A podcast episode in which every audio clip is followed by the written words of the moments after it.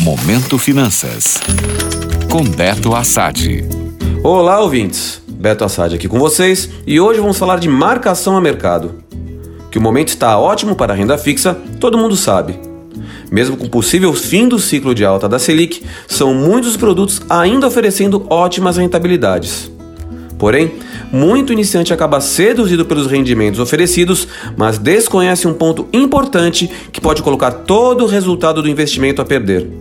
Esse ponto é a marcação a mercado.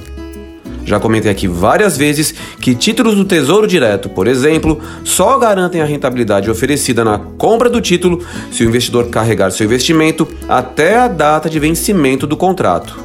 Ou seja, se o investidor precisar se desfazer do título antes da hora, dependendo das condições do mercado, ele pode acabar perdendo dinheiro. Isso acontece pelo efeito da marcação a mercado. De maneira resumida, a marcação a mercado significa precificar diariamente um título de renda fixa, por exemplo, pelas condições econômicas daquele dia. É o valor que o mercado está disposto a pagar naquele investimento, dependendo do que esteja acontecendo no cenário macroeconômico. Isso faz com que a renda fixa não seja tão fixa assim e tenha bastante volatilidade dependendo do título escolhido.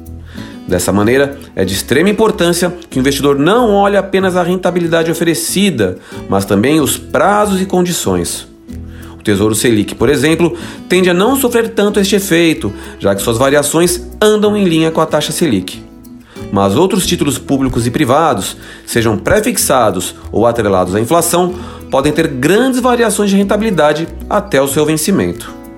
Portanto, quando for colocar seu dinheiro em algum investimento com vencimento mais longo, fique atento se esse dinheiro pode ser necessário antes do prazo. O ideal é que você tenha esse dinheiro separado de sua reserva de emergência, por exemplo, para acabar não perdendo dinheiro sem necessidade. Fiquem atentos. Gostou? Para saber mais sobre o mercado financeiro, acesse meu Instagram, beto.assad. Até a próxima!